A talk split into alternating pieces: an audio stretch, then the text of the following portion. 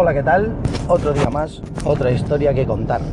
Aquí en Cosas de Fútbol, yo soy Carmelo Escudero y hoy vamos a hablar, bueno, iba a decir un poco de mí, pero vamos a contar una historia de- de- del fútbol base, de,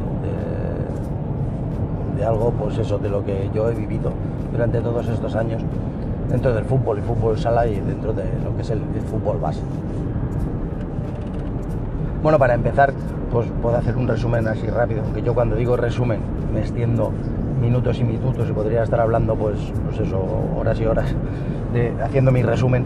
Pero bueno, resumiré un poquito lo que es por qué el fútbol base, por qué me dedico a, eso, a, entrenar o a ver o, analizar o estudiar el, el fútbol, fútbol sala. Da igual, para mí, en el fondo es lo mismo. Eh, y, y por qué llego hasta ahí, ¿no? Bueno, aparte de ser un enfermo del fútbol, como supongo que habrá millones eh, en este país y en el mundo. Bueno, yo desde pequeño lo que recuerdo es haber jugado al fútbol sobre todo lo que más recuerdo con, cariño es haber jugado con mi hermano en, los campos de, de tierra que estaban aquí en Alicante, lo que se conoce como el hipódromo. Campos de tierra, iban de banda a banda, un campo grande de fútbol, de banda a banda había campos de fútbol, de fútbol, fupito en aquel momento, que con redes de, las redes eran rejas de estas, de, ¿cómo os diría yo? De las que se ponen en las, las verjas, ¿no? Para, para que no entre nadie, para delimitar el terreno, ¿no? Pues era así, con un color verde, estaban enganchados, en fin. Y era de tierra el campo y había pues, por lo menos ocho campos, ¿eh? o diez, yo qué sé, no sé, si nos juntábamos los de un equipo, los de un partido con el otro para jugar. Y eso es lo que, el recuerdo más entrañable que tengo de mi infancia cuando jugaba al fútbol. Al fútbol, porque realmente al fútbol 11 yo no he jugado nunca, he jugado muchas disciplinas de fútbol, fútbol 7, fútbol 8, fútbol sala, cuando llamaba ya fútbol sala, fútbol fubito, jugaba en campos de, de cemento que te arañaban la pierna, ¿no? Y como todos recuerdan, tirarse en un campo de tierra, sí jugando al fútbol también, y llegar a casa con todo el arañazo. Me han reventado un dedo jugando también, yo he tenido también poquito de todo, pues como todos, tampoco quiera contarlo como algo especial, pero que he jugado al fútbol, ¿no? Me ha gustado siempre y bueno, pues hacer deporte y sobre todo pues fútbol o fútbol sala, ¿no? Y bueno, empezando por ahí, luego un día se me ocurre, pues ya con cierta edad, pues decir, ostras, ¿y por qué? Esto me gusta, ¿no? De poder jugar en ligas también, siendo mayor, ¿no? De estas que son ligas locales, de fútbol 8, fútbol 7 entonces. Se me ocurre hacer, de- de ser, ser árbitro. De hecho, estuve una temporada. Hubiera seguido, hubiera seguido por lo menos más tiempo. No para subir de categoría, sino para por, por, pitar, sobre todo el fútbol base. Creo que en ese momento, cuando me hago árbitro, me, interesa mucho más el fútbol base, los niños, educar a los chiquitos a, a- a jugar. O sea, al fair play que todos hablan, del darse la mano cuando empieza el partido, eso es una castaña pilonga, eso es una mierda. O sea, lo del darse la mano al principio del partido, porque el concepto en sí no sería el de darse la mano, sino el de respetar al rival realmente. No, porque nos demos la mano al principio del partido y salgamos todos juntos, no estamos respetando al rival. Y bueno, me hago árbitro, ¿no? Y bueno, saco el cursillo y hago un año. La verdad es que solo estuve un año por circunstancias, pero bueno, estuve un año. Muy interesante ese, año que estuve. Y tanto pues, a benjamines, a, alevines, infantiles, cadetes, incluso un cadete llega a pitar. No llega a tener la oportunidad en ese primer año de pitar un juvenil. Pero bueno, eh, siguiendo con ese resumen, bueno, pito y soy árbitro y aprendo mucho. Y, me gustaba eh, cuando iba a pitar el explicarle eh, las circunstancias del juego a los chavales para decirle por qué se había pitado tal cosa, por qué se había pitado tal otra. De ahí, bueno, pues efectivamente a mí me gusta y, varias ocasiones intenté sacarme el título de, monitor, cuando menos de, fútbol o de fútbol sala. Y surge una oportunidad y saco el título de monitor de fútbol sala.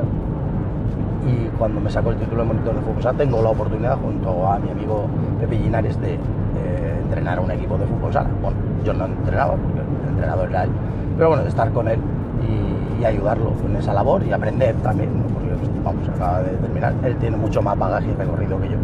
Y es, él sí es un profesional de esto. Yo realmente lo hacía porque quería aprender. Y de hecho, después de esa experiencia, pues digo, yo quiero seguir ligado a esto del fútbol. Y sobre todo al fútbol base. Y me meto en el tema del scouting. Digo, ostras, el análisis deportivo, análisis táctico, técnico, ver jugadores, ver chiquitos, es decir, en el fondo ver el fútbol base, fútbol base que llega hasta los juveniles, ver cómo juegan, analizar su movimiento, analizar equipos, buscar soluciones, ver los problemas, ¿no?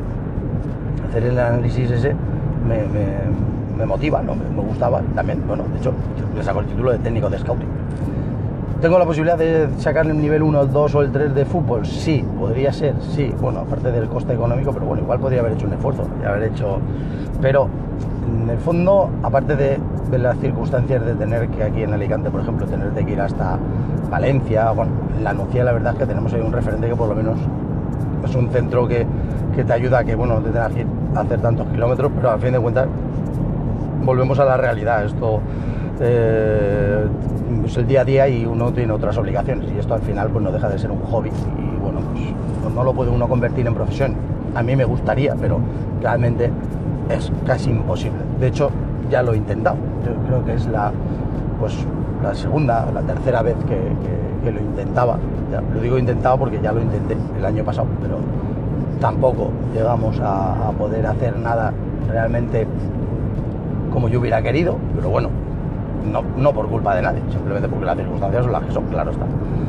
Bueno, el hecho es que siguiendo con esa progresión, pues bueno, sigo entrenando equipos, no yo, sino como segundo entrenador siempre con otro, con otro, otra persona que es la cabeza visible siempre en esos equipos, y entreno pues equipos de alevines. Muy interesante, muy, como lo diría, muy enriquecedor entrenar a chavales y hacer cosas, o sea, intentar hacer cosas de lo que uno tiene en la cabeza y ver cómo lo hacen y al final hay cosas que se, que se ven que se hacen, ¿no? Y uno pues se siente, se siente reconfortado. Yo soy informático y a veces cuando hacía un programa siempre hacía lo mismo, ¿no? Cuando veía que el programa hacía lo que yo quería después de haberle mandado unas instrucciones, la verdad es que me sentía de la misma manera, ¿no? O sea, joder, uno se siente realizado ahí, ¿no? Dice, usted, he hecho esto y sale aquello, ¿no? Pues aquí igual. Voy al, entrenamiento, les explico a los chavales unas cosas que hay que hacer.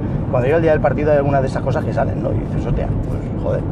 Bueno, siguiendo con esa dinámica, también estoy en una academia en la que, ostras, ahí veo una posibilidad de, ahí sí, de meterme en, el, en una parte profesional dentro de lo que es el scouting.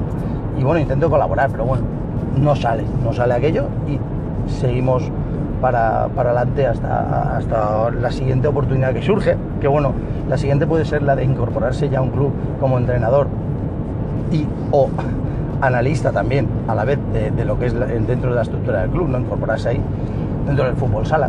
Pero bueno, esa queda un poquito más lejana, pero y, una tercera oportunidad en un club, realmente en un club de garantías, de saber que realmente puede aspirar a y que se encuentra en preferente y que bueno, pues eh, no llega a cuajar porque bueno, realmente es que la la realidad es la realidad, al final no los equipos en esas categorías pues tienen un presupuesto muy limitado y tienen ciertas cosas que tienen que cubrir.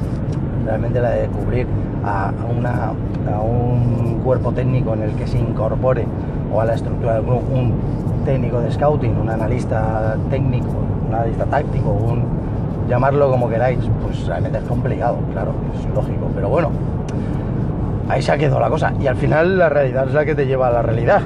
te pone los pies en el suelo y, aunque eso sería la, ilusión de, aquí, del, que habla, pues hombre, la realidad es el día a día, insisto, y hay unas obligaciones y hay unas facturas y hay que pagarlas y, al final eso no te da para poder pagar esas facturas y si no te da para poder pagar la factura, pues realmente estamos en el punto de que hay que buscar algo que te pague las facturas y luego esto nos queda en un segundo plano y de esa manera, claro, compaginarlo es complicado. Bueno, dicho todo este resumen que ya os he dicho, fijaros que llevo contándolo, voy a la segunda parte de la historia, que es contar, bueno, lo que os quería decir sobre el fútbol base, ¿no? Yo he trabajado todos esos años con el fútbol base y a mí me encantan los chavales, ¿no? me encanta trabajar con ellos, me encanta eh, poner en práctica cosas que tiene uno en la cabeza y quería resumir lo que ha sido pues la última temporada, esta última después de lo que os he contado del equipo profesional, casi semiprofesional, un equipo que ya está con, con garantías de,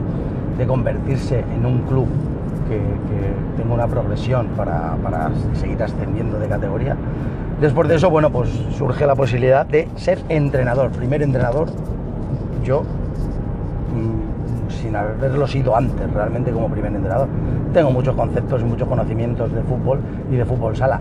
Sé cómo aplicarlo tengo ideas de cómo hacer ciertas cosas y de cómo manejar un grupo, pero bueno, también es cierto que tengo muchas carencias, carencias porque no lo he hecho antes y después de esta experiencia del último año, pues seguramente eh, después de, lo que he aprendido lo aplicaría de otra manera o haría otras cosas o haría ciertas cosas de otra manera. El caso es que este año ha sido un año muy interesante, eh, triste por el fracaso que para mí supone haber sido primer entrenador de un equipo de categoría senior y que no hayamos llegado pues, a hacer algo. Lo de ganar o perder, eh, os aseguro que me queda en otro plano, no tiene nada que ver. Todos nos gusta ganar, yo también quiero ganar, no me gusta perder, pero quedaría en otro plano. Es más importante para mí saber que hemos evolucionado. El resumen de los 22 partidos que hemos jugado es que eh, realmente de la estructura en sí del equipo y de lo que había pensado que se podría hacer, bueno, quizá a algunos se les ha quedado a modo gracioso en sí, es que no tenemos que perder el balón los primeros 15 metros.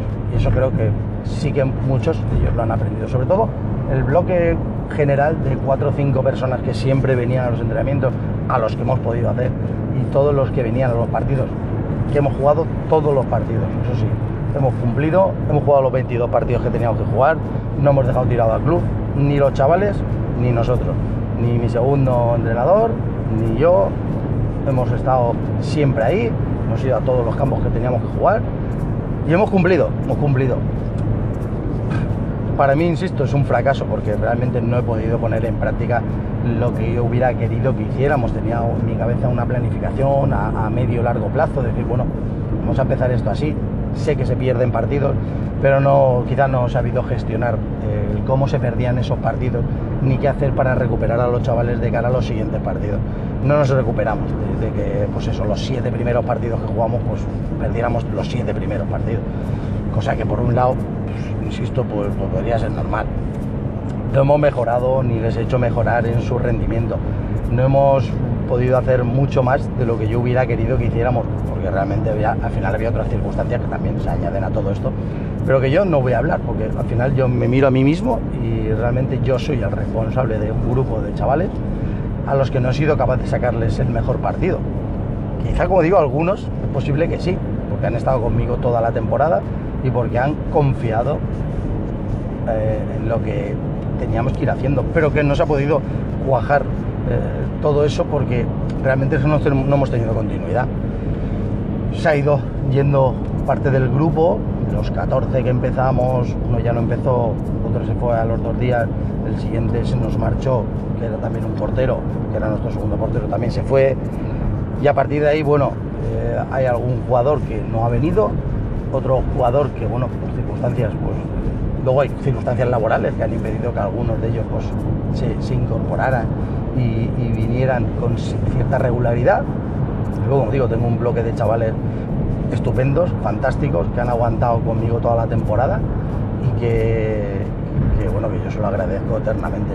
No hace falta ni que los nombre, porque bueno, igual esto ni lo van a oír, pero os digo, para mí ha sido una experiencia gratificante el conocer a todos ellos, el haber trabajado con ellos el haber intentado inculcarles algo. Ya digo que no ha sido posible inculcarles mucho más, que para mí ha sido realmente un fracaso total y absoluto el haber estado al frente de, ese grupo, porque no he podido, no he sido capaz y no, no, hemos hecho más allá de lo justo y necesario que era asistir a los 22 partidos.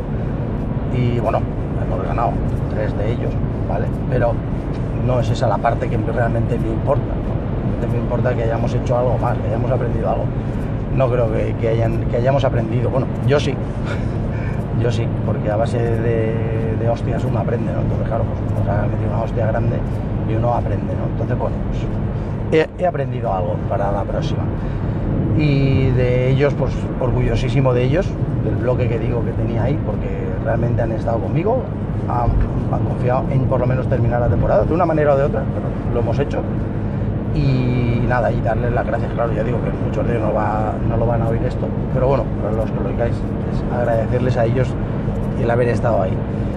La experiencia en el fútbol base es complicada y fútbol base también es eso. Son chavales de 21 o 22 años, una categoría senior de este tipo, que no tienen cabida en otros equipos, no son, entre comillas, tan buenos como para jugar en un equipo superior. Es complicado que entren y luego pues no, pueden, no tienen cabida en el juvenil porque ya se pasan de la. Esa categoría que se queda entre dos aguas es muy complicada. La verdad es que sinceramente es muy difícil. Pero bueno, eh, nunca se sabe qué es lo que nos va a deparar el futuro y en principio para mí, ya digo, es una experiencia, bueno, dulce por un lado, por los chavales que he conocido, por el trabajo que he intentado hacer, y amarga por otro, pues porque no, no he sido capaz de, hacer algo más de lo que hubiera querido. Y dicho eso, pues nada, que, seguramente, pues no sé, eh, en un futuro inmediato no, volveré a estar introducido en el mundo del fútbol ni de fútbol sala, pero bueno, eh, como digo, el futuro nunca sabe y nunca se puede decir que está bueno beberé. Y nada más, contándoos mi historia de hoy, martes, pues eso, hablando un poquito de mí, simplemente, para que le pueda interesar. Eh, aquí acaba el Cosas de Fútbol y yo soy Carmelo Escudero, como ya os he dicho, y mañana pues un poquito más. Tendremos la Semana Santa en la que descansaremos también, ¿vale? Entonces mañana será el último audio y luego volveremos el martes 23. Hasta luego.